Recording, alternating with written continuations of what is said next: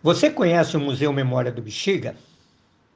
O Museu Memória do Bexiga, também conhecido como MUMBI, vai completar 40 anos em 2021 e é considerado o primeiro museu de bairro de São Paulo, talvez do Brasil. Ele está situado na Rua dos Ingleses, 118, no Morro dos Ingleses, na região do Bexiga.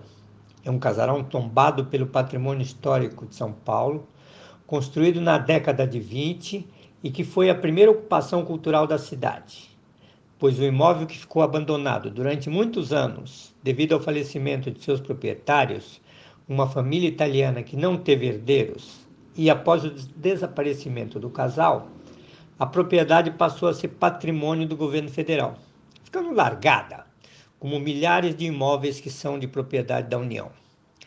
Mas a história do Museu Memória do Bexiga começou alguns anos antes, em outra sede, do outro lado da rua, e surgiu totalmente por acaso. A sua inspiração veio a partir do Museu de Rua, uma exposição realizada em 1980 nas ruas e praças da região por intermédio de um projeto realizado pelo arquiteto Júlio Abe, um filho de japoneses que mostrava a cidade a seus habitantes. Como vocês podem ver, a inspiração para o Museu do Bexiga veio de um japonês, no final desse ano, 1980, eu, Paulo Santiago, que está falando aqui, um fotógrafo que havia vivido 10 anos perambulando pela América Latina, estava voltando para São Paulo. E aluguei a casa da Rua dos Ingleses 165 para instalar a sede de uma agência fotográfica internacional.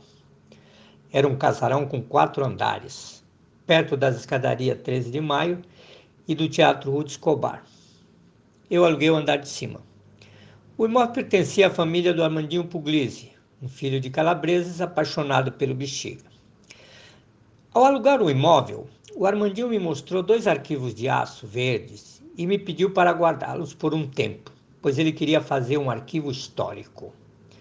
Ao abrir a gaveta dos arquivos, como numa explosão, foram aparecendo as fotos e documentos de antigos moradores do bairro e eu fiquei emocionado com toda aquela riqueza e embarquei imediatamente na aventura da construção do Museu do Bexiga.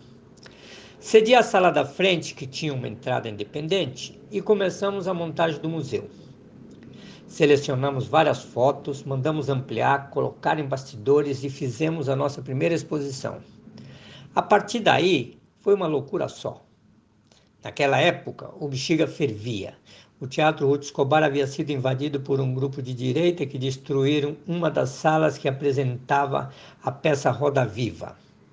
A Rua 13 de Maio era o point de São Paulo, com suas cantinas, cafés, cineclube, a livraria do Bexiga do Flávio Gicovati, que era o point da democracia corintiana. A gente encontrava à noite ali o Sócrates, o Vladimir e outros jogadores do Corinthians.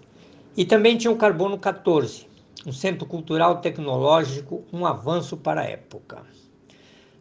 Toda essa efervescência contagiante chamou atenção para o Bexiga que estava em ebulição, e o museu foi junto.